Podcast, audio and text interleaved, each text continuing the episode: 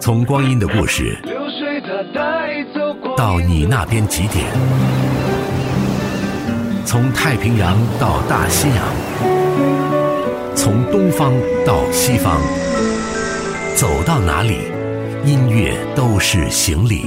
我常常觉得，还是回到音乐里最自在。那些人，那些歌，Eleven 制作主持，人在纽约，歌如故。欢迎来到那些人那些歌。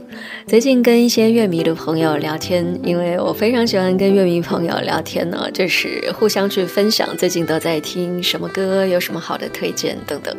那么最近在跟一位朋友聊天的时候，就不知道怎么聊起了很多年以前网络的时代还没有来临的时候，大家是怎么听歌的。当时就觉得说，不如我们来做一期节目来回忆一下曾经。有一点原始，有一点匮乏，可是又朴素的、很纯真的听歌的岁月。今天我就先说一说自己的听歌的历程。如果你听完之后有共鸣，或者说你是不同年代的朋友，也都非常欢迎你留言给我。微信公众号搜索“听见 Eleven” 就可以找到我了。如果大家喜欢讨论这个问题的话，说不定我们可以再做一期众人的回忆。好，那么首先从我自己说起，其实我不算是经历过黑胶的年代。虽然在我很小的时候呢，外公会用留声机来听音乐，那我妈妈也会买过各种的这种创盘，当时还因为太大张，不知道放在哪里，就放在衣柜里。但是那个时候我非常的小，并没有真正去操作过留声机，只有一个很模糊的印象了，也完全不记得当时家里面在播什么歌。而到了上幼儿园的时候，第一首，至少我能够回想起来的第一首流行歌曲进入了我的耳朵，是班上的另一个女同学。不知道为什么，她突然就跑到我旁边说：“我学会了一首歌，我唱给你听。”当时是幼儿园哦，你非常难以想象，她开口一唱，竟然是这样的一首非常不幼儿园，而是非常青少年的《青苹果乐园》。周末午夜别快，快到苹果乐园来。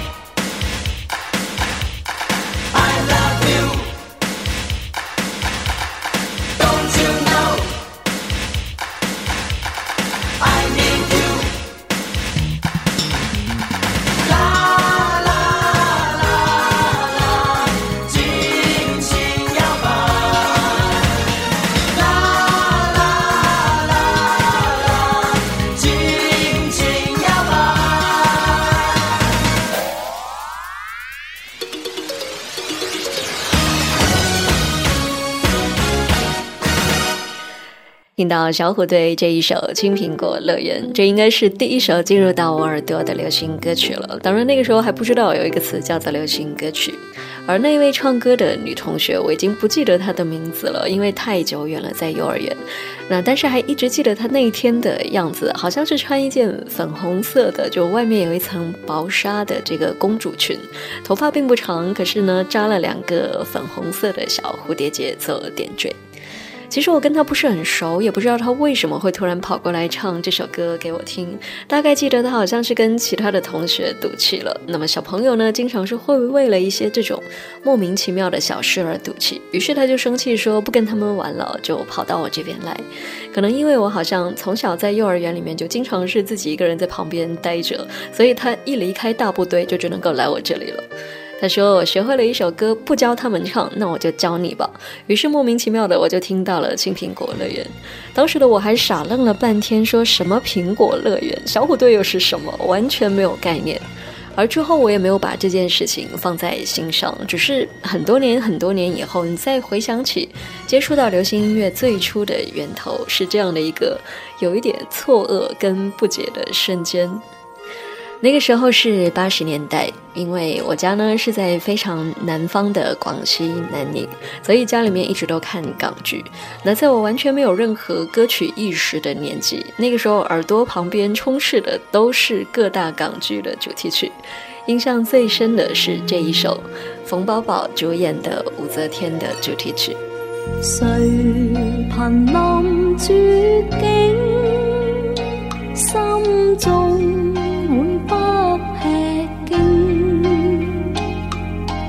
谁临困苦里，身边会不冷清？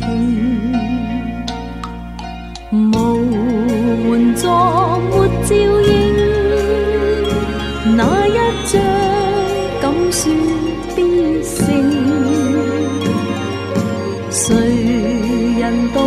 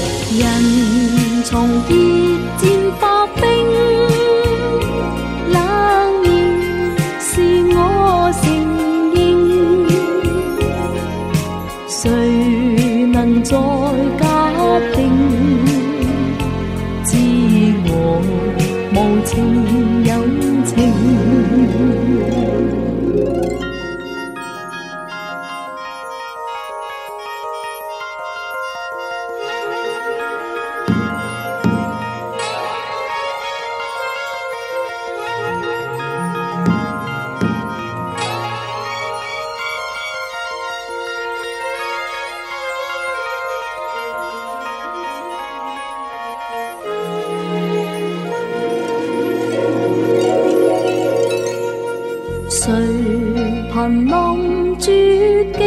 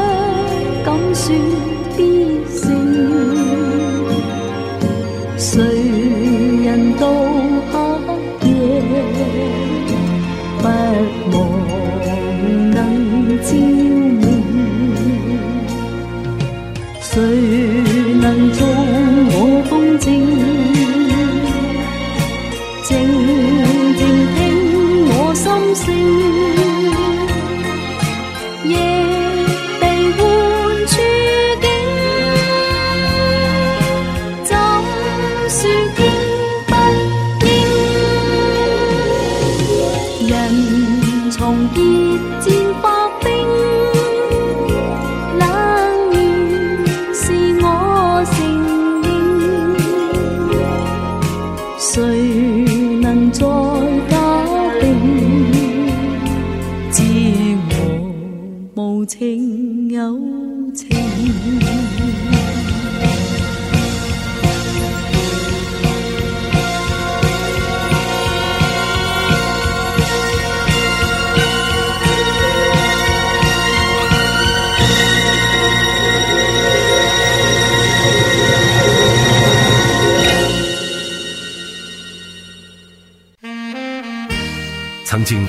们都是电视儿童。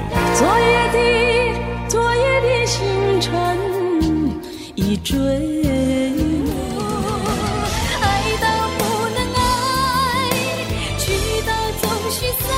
趁爸妈不在，偷看电视。long 老爱江山，更爱美人。在经历真正的人生之前，电视里的剧情是我们全部的想象。是谁的秘密装满沉沉的书包？一样的天，一样的脸。那些人，那些歌，我们的主题曲。那些人，那些歌。今天节目呢，来说一说曾经我们都是怎么样听歌的，说一说自己从小有意无意的接触流行音乐的过程。我想，可能是因为小时候跟着爸爸妈妈看很多的港剧，尤其是古装戏。虽然我已经完全不记得，也根本不理解其中的剧情，可是每一集都会出现的音乐，它的生命力是非常持久的。在我长大多年之后，依然是非常强大的盘旋在我的脑海。刚才那一首武则天的主题曲，为什么我印象这么深呢？就是小时候家里面有一个小木琴，我相信在八十年代初出生的朋友都曾经玩过这样的一个小木琴。它就是做成了一个好像是三角钢琴的样子，但是不用电，也不用任何别的，它就是直接按下去就能够有声音，很清脆的。小朋友有时候就会直接把它带出门，就跟邻居的这个小伙伴一起玩。而当时家里面的这个小木琴，我们家呢也没有人会弹琴，我爸爸呢就在上面摸索着玩，一个音一个音的去试，就想要把刚才的那一首武则天的主题曲给弹出来。那么就这样，在这样的氛围当中，那些年很多电视剧的主题曲，比如说《一剪梅》《上海滩》。霍元甲的《万里长城永不倒》，义不容情的一生何求等等，那《射雕英雄传》就更不用说了。这些经典港剧的主题曲都先后成为了我童年的背景音乐。那慢慢的，好像也开始可以看到一些台湾地区的电视剧了，比如说《星星助我心》《情义无价》《几度夕阳红》等等，甚至连新加坡的电视剧也可以看到了。比如说这一首《人在旅途》，就是我看过的第一部新加坡电视剧的主题曲。我们听听看八十年代的复古风格。从来不怨命运之错，不怕旅途多坎坷，向着那梦中的地方去，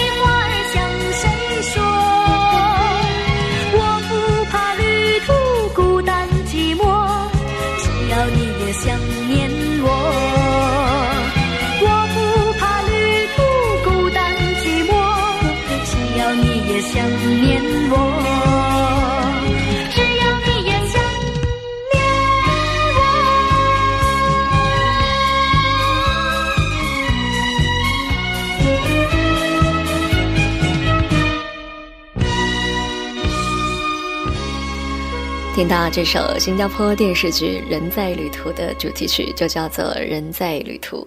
有一阵子呢，新加坡的电视剧还蛮火热的，一部接一部的在内地播出，可能就有点像后来日剧、美剧的风靡吧。那么《人在旅途》这首歌，我不确定是不是，但是印象中呢，很可能是第一首我跟着简谱唱出来的一首歌。那个时候呢，家家户户都会订一份广播电视报，上面就会有一周的电视节目，还包括广播节目的播出的时间表。电视剧呢会有这个剧情简介，偶尔呢可能有一些非常少量的电视剧演员的相关的新闻。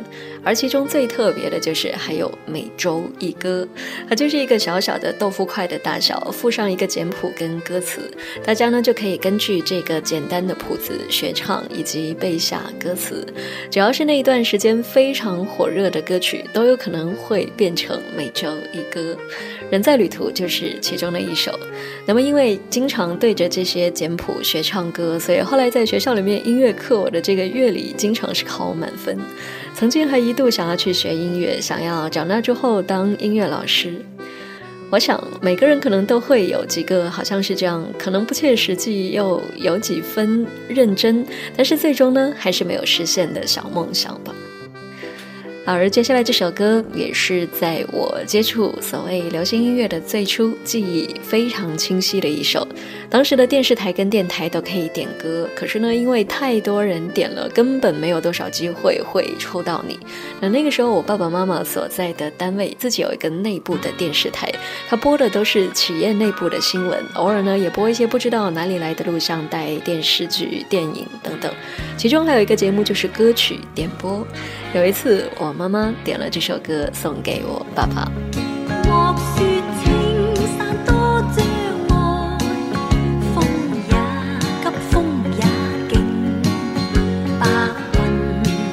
青山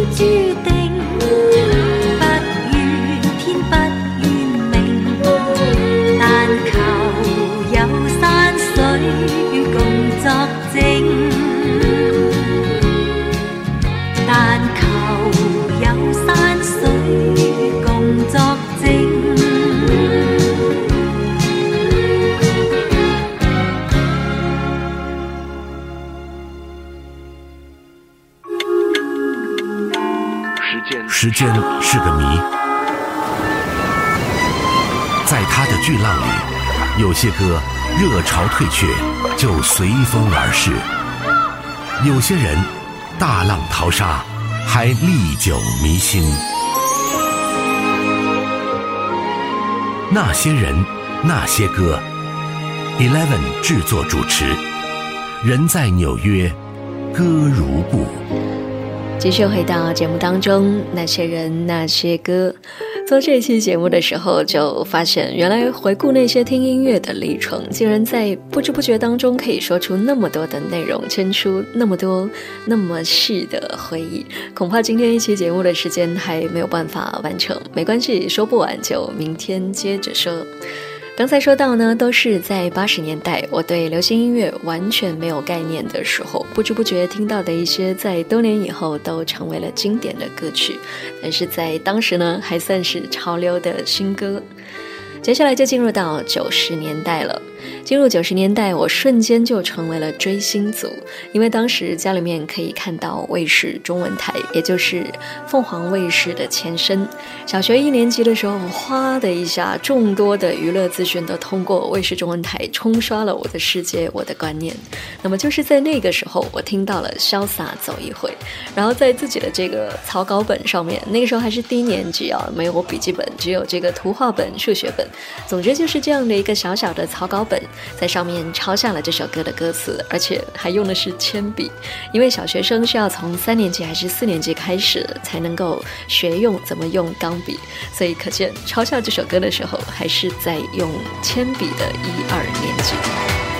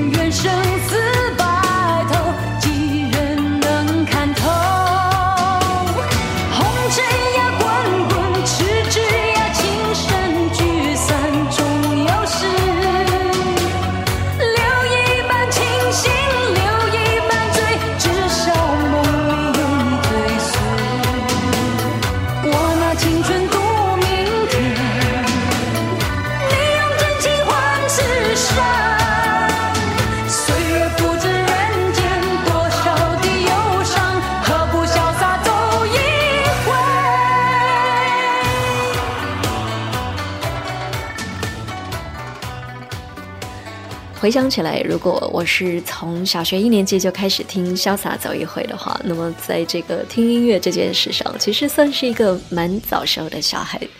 总之，当时是卫视中文台打开了我的眼界，第一次知道什么叫做 MV，第一次看到原来歌手也会接受访问，就可以了解到单单是那一首歌曲之外的他，也是第一次知道什么是综艺节目，他们会邀请一整排的歌手上台做游戏，过年过节还有这个特别节目，一大群人穿得非常的喜庆，一边吃吃喝喝一边主持，偶尔还比较搞笑的活跃气氛，当时就。觉得新鲜的不得了。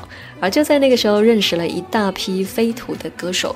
现在回想起来，那个时候飞图应该是跟电视台有非常深入的合作，所以才会一再的播放他们的歌曲。那最经典的当然就是《慢慢的陪着你走》，像雾像雨又像风之类的。歌手们呢，就包括梁艳玲啦、蔡继文、黄凯芹、赵学而、叶玉卿等等。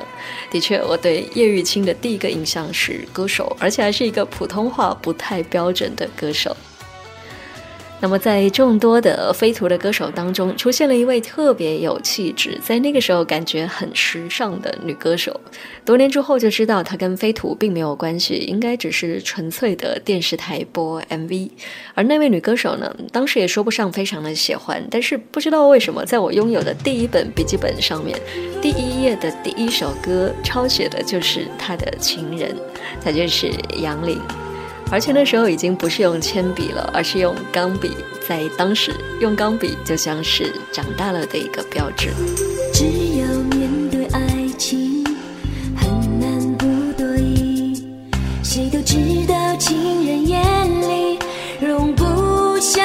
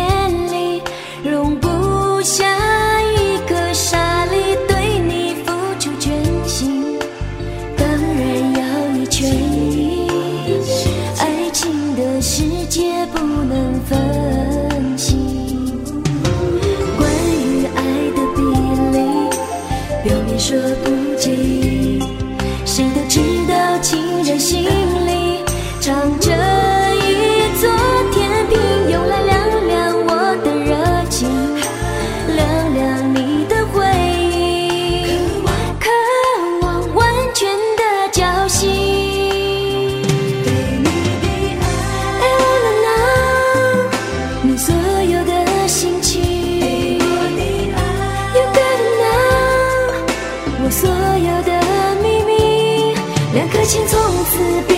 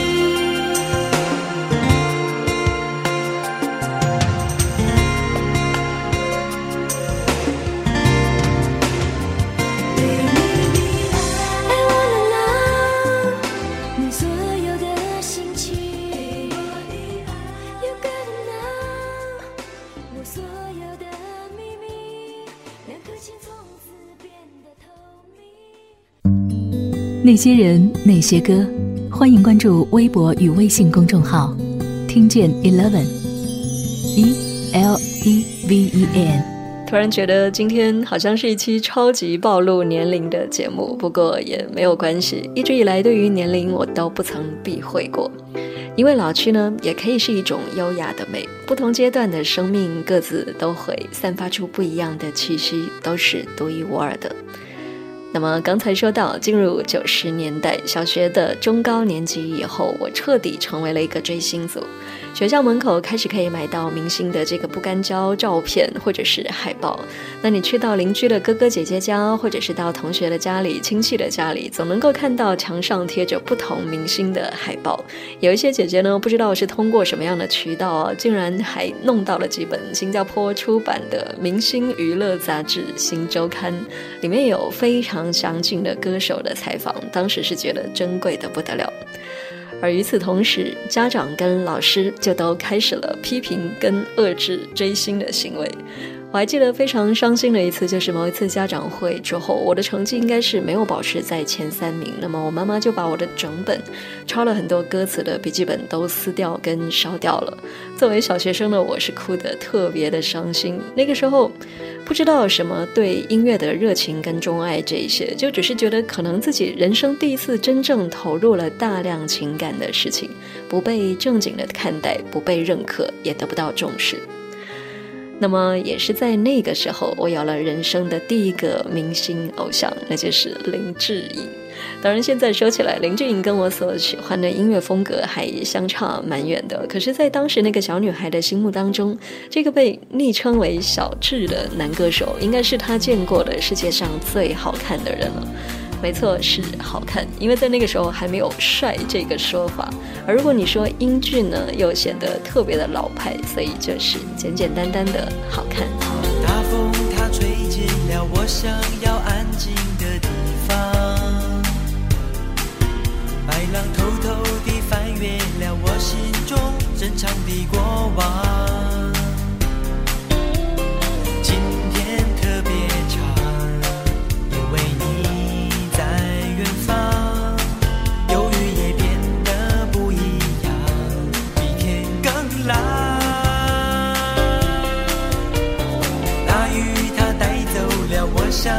留下的脚印，白云悄悄地遮住了我眼中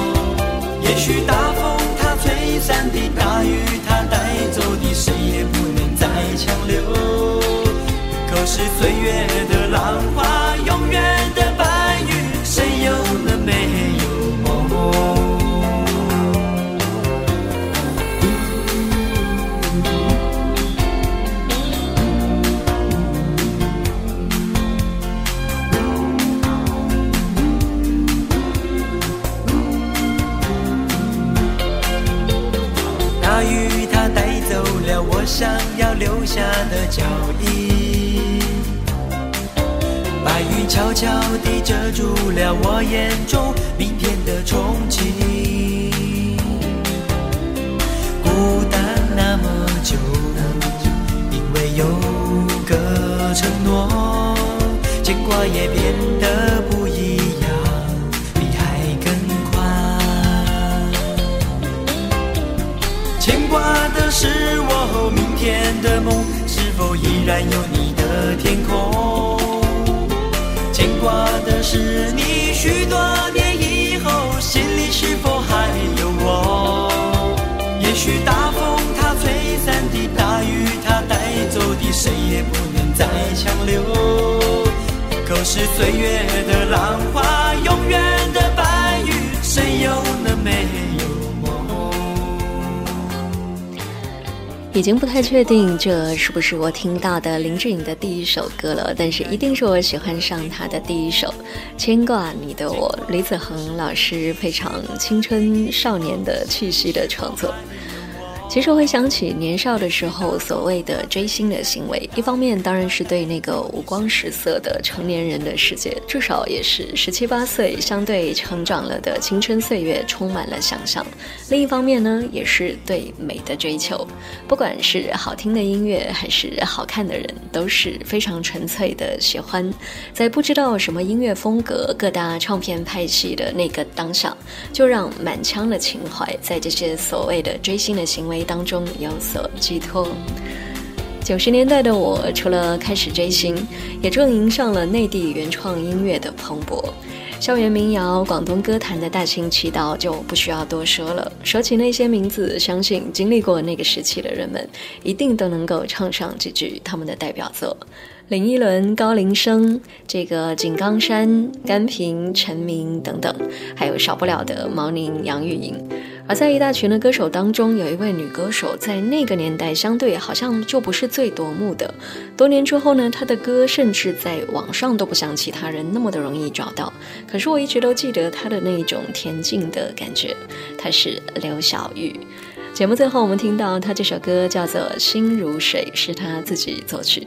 我还记得那天晚上是小学刚刚做完了作业，我就躺在这个房间的沙发上听广播，灯都没有开，我就突然听到这首歌从广播里面传出来，它词曲的那种宁静美，跟这个没有开灯的房间是搭配的刚刚好，好像就觉得整个夜晚都变得清澈了起来。没错，说到广播，那个也是当年听歌的关键工具。排行榜、翻录的卡带、当代歌坛的杂志等等，我们就明天再接着说。那些人，那些歌，今天就先到这里。我是 Eleven，我们明天见，拜拜。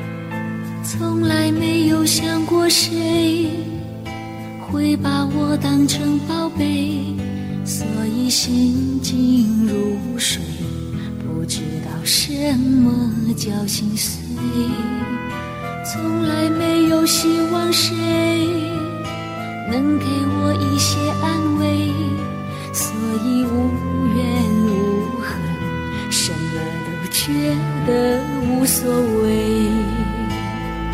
没有星光不怕夜黑，没有月光不后退，宁愿寂寞不愿流泪。累了也绝不说累，没有星光不怕夜黑，没有月光不后退，今生走的路，来生也不会，不会一生的荒废。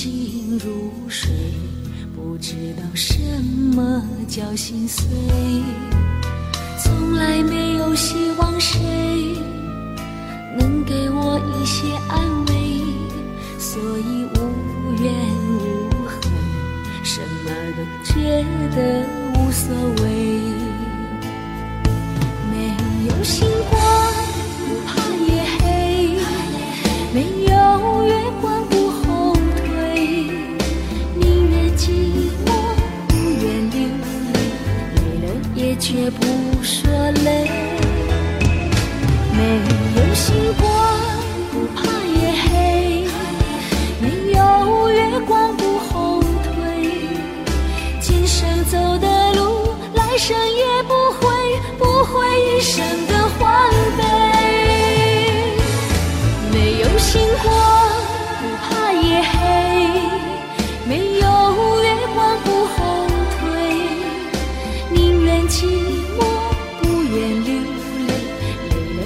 绝不说累。没有星光不怕夜黑，没有月光不后退。